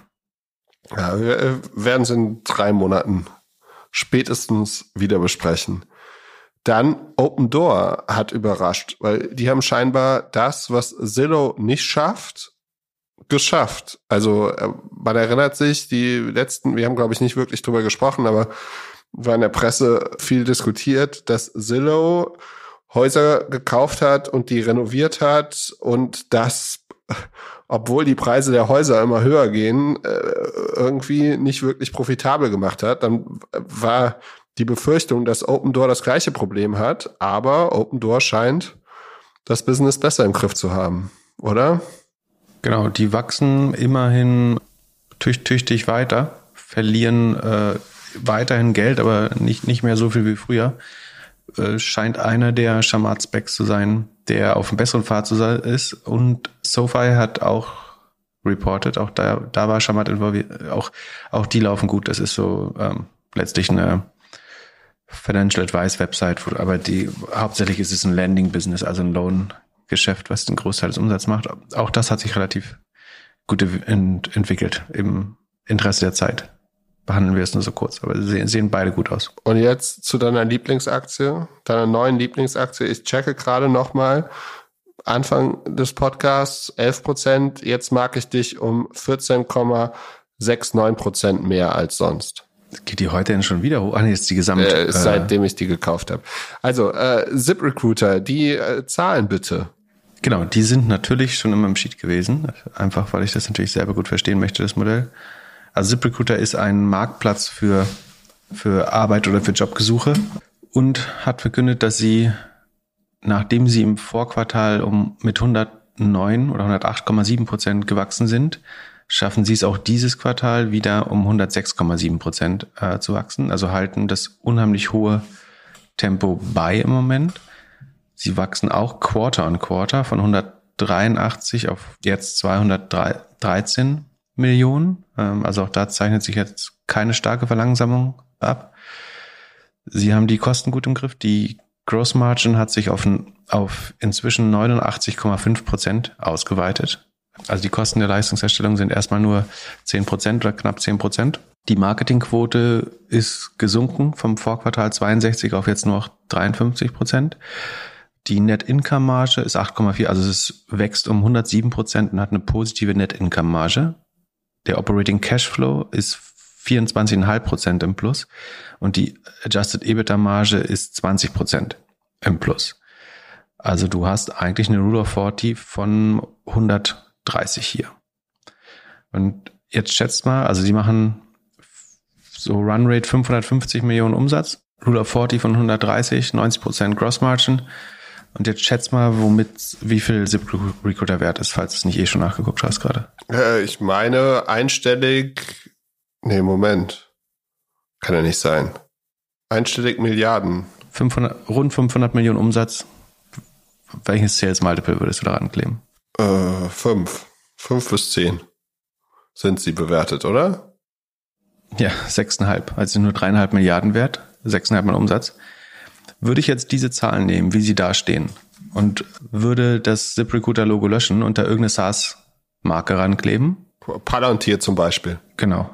Dann wären die sofort nicht mit 6,5 mal Sales, sondern mit 6, 65 mal Sales bewertet. Bei, bei 106 Prozent Wachstum vielleicht sogar 80. Das ist ja weg, also eigentlich wie, wie ein, also du hast 90 Prozent Gross Margin, wie ein Software-Business. Du hast 106 Prozent Wachstum, wie ein extrem schnell wachsendes Software-Business du bist schon positiv, das wäre jetzt nicht typisch für die schnellst wachsenden äh, Software-Businesses. Du hast eine Rule of 40 von 130, eine positive Net Revenue Retention sehr wahrscheinlich. Die weisen die, glaube ich, nicht aus. Und keiner find's geil. Warum? Und du, du hast das sowohl in den Public Markets gerade, als auch in den Private Markets. Wenn du zu, äh, zu einem VC gehst und irgendwo steht nicht SaaS drin, kriegen die sofort eine spontane erektile Dysfunktion und finden das Business nicht mehr geil. Obwohl ja alle Kennzahlen genauso aussehen wie bei einer SaaS-Bude. Extrem hohe Gross Margin, hohes Wachstum. Größter Bestandteil ist R&D und, äh, stimmt das? Ja, R&D und Marketing. Nur, nur weil irgendwie am, am Revenue nicht Subscription dran steht, flutscht es halt nicht so. Ich würde, ähm, ich glaube, ich habe eine ordentliche Position schon aufgebaut. Ich werde wahrscheinlich, sagen wir, würde ich Liquidität haben, würde ich noch ein bisschen was nachkaufen davon. Die Gefahr ist natürlich, um das auch zu sagen, also ein Teil dieses Wachstums ist natürlich zyklisch. Also das ist die sozusagen die, die Probleme nach Corona, die Arbeits, äh, die, die Workforce wieder aufzubauen, äh, die Arbeitskräfte. Aber ein großer Teil ist eben demografisch. Dadurch, dass sozusagen die Babyboomer alle jetzt in Rente gehen, dann wir haben die Mittel und die Menschen nicht, um das äh, zu ersetzen in der Workforce. Und deswegen glaube ich, sozusagen hat die auch langfristig sehr viel Rückenwind, die Aktie. Die größte Gefahr ist aber, dass auch in fünf Jahren noch niemand das anguckt wie ein solides Business, sondern dass immer noch alle sagen, es wäre schon noch geiler, wenn es SaaS ist.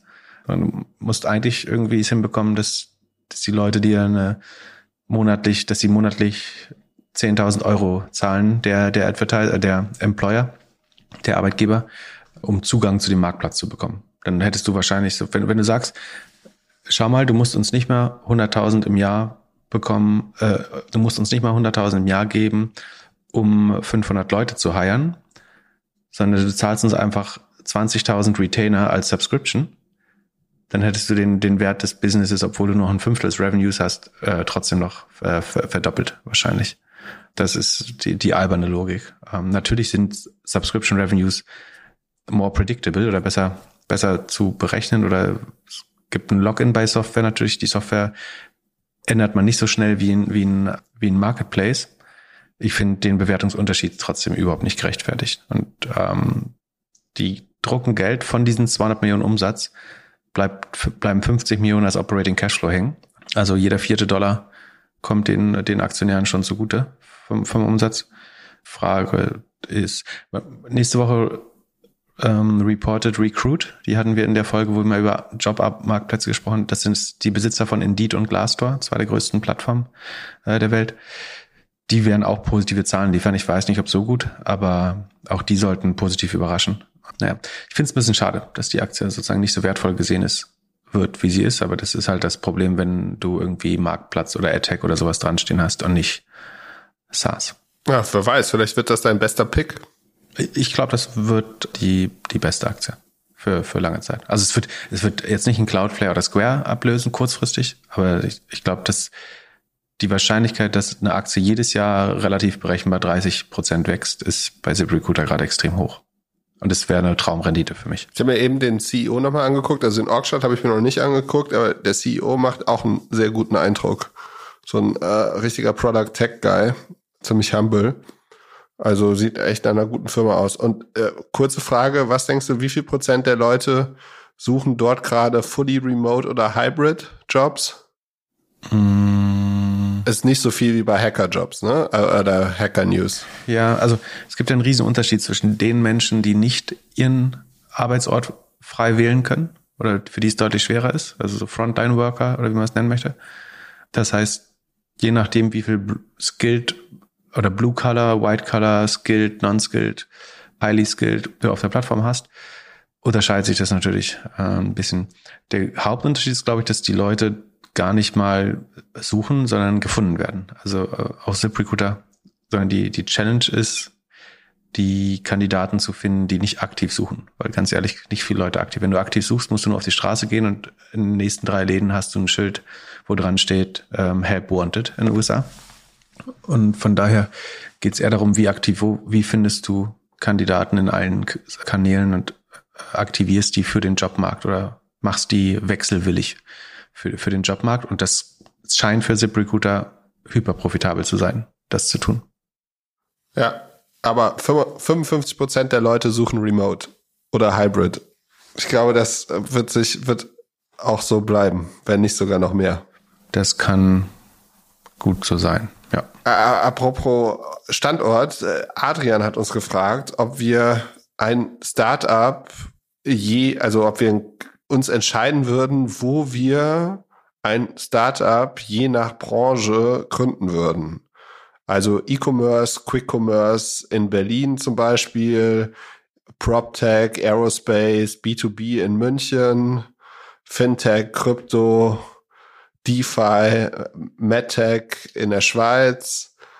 Wie siehst du das? Würdest du dorthin gehen, wo die schlausten Leute sind, die besten Unis, die größten Arbeitgeber?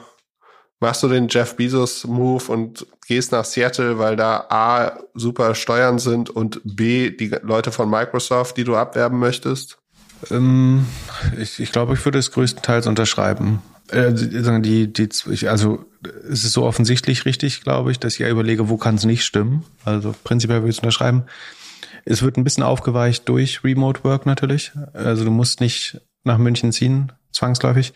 Trotzdem, ich, ich glaube, es gibt so Cluster und also dort vernetzt sich die Industrie natürlich besser. Dort hast du besseren Zugang zu Personal, äh, auch zu Experten, äh, zu ähnlich gelagerten Foundern, zu Erfahrungen äh, aus anderen Ventures scheint mir total sinnvoll, das zu machen. Was ich mir doof finde, ist, wenn es dann zu, zur Selbstverständlichkeit wird. Also ich glaube, man hat schon noch eine Chance, äh, was zu bauen, was jetzt eben nicht. Also es gibt genug irgendwelche Companies, die aus, aus der letzten Provinz was total Signifikantes bauen. Deswegen ist es kein Must-Have. Aber es hat äh, gewisse offensichtliche Vorteile, glaube ich. Ähm. Dann wurden wir gefragt, ob man 150.000 Euro in das Vertical oder in das also ein, äh, jemand arbeitet bei einem äh, Private Equity House und hat jetzt die Möglichkeit, 150.000 Euro dort zu investieren. In das Vehikel, hm? also in das, sagen die, in den Fonds, den die Private Equity Gesellschaft verwaltet. Genau, da, da, das ist, scheint so oft zu, gebaut zu sein, dass man irgendwie die Hälfte jetzt, die Hälfte in zwei Jahren zahlen muss. Und man, hat, man hätte das Geld allerdings in Aktien und ETFs und so. Die Frage ist, macht das Sinn, die Sachen aufzulösen oder würdest du jetzt für 75.000 Euro Aktien verkaufen, um dort reinzugehen? Oder glaubst du, das Kapital ist einfach zu wenig? Wenn ich da so rüberschaue, denke ich so, okay, ist jetzt nicht irgendwie zehn Prozent vom, vom, vom Geld, das man hat, sondern halt Das scheint mehr als die Hälfte des Genau. Gesamtvermögens zu sein, genau. Und ich war kurz äh, am überlegen, ob ich noch eine E-Mail antworte und frage, äh, sag mal, wie viel Geld legst du denn jetzt die nächsten zwei Jahre noch zur Seite? Wie zur Seite? Na, was kannst du, also was kannst du halt im Job noch an Geld verdienen oder sparen? So, kann ja sein, dass er jedes Jahr, Das muss man dazu ja, rechnen. dass er ja. jeden, jeden Monat irgendwie 2000 Euro zur Seite legt und dann in zwei Jahren ein bisschen Kohle dafür hat. Ja. Ich würde eigentlich sagen, eh- also eher nein mit einem Kaviat, den ich gleich erkläre. Also warum nicht? Ich glaube, wenn du in genau einen Fonds investierst, also du musst jetzt in dem Fall hier irgendwie 75 Prozent des Vermögens in einen Fonds investieren. Das ist meiner Meinung nach nicht genug gestreut, weil sagen, selbst bei den Top-Tier Private Equity Firmen, also A, ich weiß gar nicht, welche Firma das ist, ne? Private Equity, da gibt's natürlich auch ein breit, breites Spektrum und die performen nicht alle gleich. Und selbst bei denen im irgendwie bei den oberen 25 oder 10 Prozent, selbst die auch da performt nicht jeder Fonds gleich. Das heißt, eigentlich könntest du das nur machen, wenn du über, keine Ahnung, vielleicht über fünf Jahre in, also alle zwei Jahre kommt, sagen wir über sechs Jahre dreimal in verschiedene Fonds investierst. Und dazu ist jetzt zumindest im Moment nicht genug Geld da. Deswegen würde ich sagen, ist das zu viel Geld in einem Korb. Äh, Es kann ausgerechnet der Fonds schlecht sein. Ist es und die Opportunitätskosten, nämlich seine Aktienrendite, äh, wenn das er oder sie, wissen wir das? Nee, ist ja auch egal. Also er, er, sein oder ihre Aktienrendite sind ja auch relativ hoch. Man kann damit rechnen, dass man, wenn man das Geld einfach in Aktien und ETFs lässt, dass auch das schon sehr gut performt. Es gibt durchaus Private Equity äh, Firmen, die den Markt auch nach Gebühren outperformen. Ähm, das sind aber nicht alle. Aber kannst du Karriere machen, wenn du nicht investiert? Ach so, er zahlt keine, er zahlt keine Managementgebühr und sagt, im Schnitt kommen die über zweieinhalb Moik. Das wäre dann schon besser, aber ich würde trotzdem in den Aktien bleiben, ehrlich gesagt. Vor allen Dingen, weil, also, und du, er hat ja einen riesen Liquiditätsvorteil in den Aktien. Also, was, was ja nicht ausreichend abgegolten ist letztlich, ist, dass in dem Fonds das Geld irgendwie sechs bis zehn Jahre festgetackert. Ähm, wenn er sich dann mal entscheidet, was anders zu machen, ist das äh, kompliziert. Deswegen hielte ich für es für besser in den Aktien zu bleiben. Es sei denn, man weiß, man kann jedes Jahr oder alle zwei Jahre eine kleinere Summe oder irgendwie bis zu 20 Prozent des Vermögens da investieren, dann würde ich das vielleicht machen. Ähm, der einzige Unterschied ist, und was wiederum attraktiv macht, ist, wenn du selber da mitarbeitest in, in irgendeiner Funktion, dann hat es natürlich einen motivierenden Effekt für die Arbeit, wenn man Skin in the Game hat und wenn man sein eigenes Geld in den Fonds gelegt hat. Das finde ich prinzipiell ganz charmant, aber gemessen am, wie gesagt, der Anteil, das ist ein bisschen viel Skin in the Game, als deutlich mehr als jeder Fondsmanager machen würde, äh, was, was es dann betreffe. Deswegen finde ich äh, kompliziert. Würdest du verhandeln, ob du weniger reinlegen kannst? Ja, wenn er vielleicht nur 50.000 reinlegen kann und das die nächsten drei Fondsgenerationen, dann kann man das durchaus machen, gerade wenn man selber, also wenn man die Managementgebühren spart und selber daran mitarbeitet, dann fände ich das wiederum äh, gar nicht so doof. Also wenn es irgendwie ein Teil bis zu einem Viertel des Vermögens wäre, dann kann man das schon eher machen, glaube ich. Aber so ist es einfach zu groß, befürchte ich. Wir wurden auch gefragt, wie man mit ESOPs verwässert. Was muss man da betrachten? Wie würdest du das rechnen? Also angenommen, du fängst als einer der ersten Mitarbeiterinnen in einem Unternehmen an und dann kommt Seed, Series A, Series B, Series C und so weiter. Genau. Ähm, also grundsätzlich werden ESOPs und VSOPs, also virtuelle Stock Options oder ähm, Employee Stock Options, fast immer genauso behandelt wie auch normale Shares. Wenn, vor allen Dingen, wenn es um Verwässerung geht, erstmal, äh, nach meinem Verständnis. Und das heißt, dass man typischerweise bei jeder Runde zwischen 15 und 25 Prozent verwässert wird. So. Und das, das heißt, dass äh, in, in dem Rahmen eben, nee, das heißt, die, Verwäs Sekunde, die Verwässerung ist kleiner. Du nimmst 20 Prozent neues Geld auf und dann sagen, die Verwässerung ist dann ja nur 16 Prozent, wenn ich mich nicht irre, 17. Aber das, das passiert mit jeder Runde. Also irgendwo zwischen, sagen wir mal, 15 und 20 wird die in aller Regel li liegen, mit paar Ausnahmen. Und dann kannst du die Anzahl der, der Runden rechnen. Also irgendwie C20, Series A, das wären, wenn du nochmal 20 hast, wären es 16. B müssten um die 13 sein, 10. Dann hättest du schon 60 Prozent bei der Series C Verwässerung quasi. Aber der Wert der Firma steigt ja äh, auch extrem um diese Runden. Von daher muss man das sich einfach mal ausrechnen. Ich würde ganz grob mit 20 Prozent Verwässerung oder mit 15 bis 20 Prozent Verwässerung rechnen pro Runde und dann eben überlegen, wie die Firma wohl Wert entwickeln wird in der Zwischenzeit. Ähm, genau, aber man muss damit rechnen, dass einem äh, prozentual immer weniger der Firma gehört. Wichtig ist halt, dass der Wertanstieg der Firma bei jeder Runde höher ist als die Verwässerung. Besonders ungünstig ist natürlich dann, wenn es eine sogenannte Downround gibt. Ähm, dann wird man halt sehr stark verwässert. Der Wert der Firma hat sich aber in der Zwischenzeit negativ entwickelt.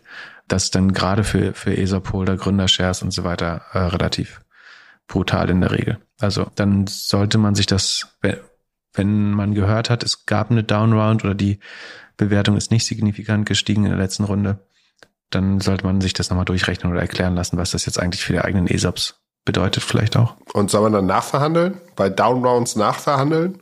Ja, ich meine, wenn es eine Downround gab, dann wird die Geschäftsführung natürlich jetzt auch nicht erpicht darauf sein, sozusagen dann, wenn man dann neue ESOPs rausgibt, dann verwässert das ja wiederum alle anderen, sozusagen bei neuen ESOPs. Aber eigentlich ja, eigentlich musst du, also dein, dein ESOP-Paket ist dann weniger wert geworden und wenn du irgendwie das fest als Gehaltsbestandteil berechnet hast, dann ist Nachverhandeln eine Option. Aber der Spielraum dafür äh, äh, ist nach einer Downround natürlich nicht größer. Äh, andersrum zum Beispiel jedes Mal, wenn ESOPs verfallen, also ein Mitarbeiter kündigt besonders früh oder äh, klaut das Tafelsilber und muss seine ESOPs zurückgeben oder ihre, dann erfährt man sogar eine negative äh, Verwässerung, also kriegt ein ganz klein bisschen mehr an der Firma. Und letzte Frage, wir haben ja echt eine super Hörerschaft in jedem Alter.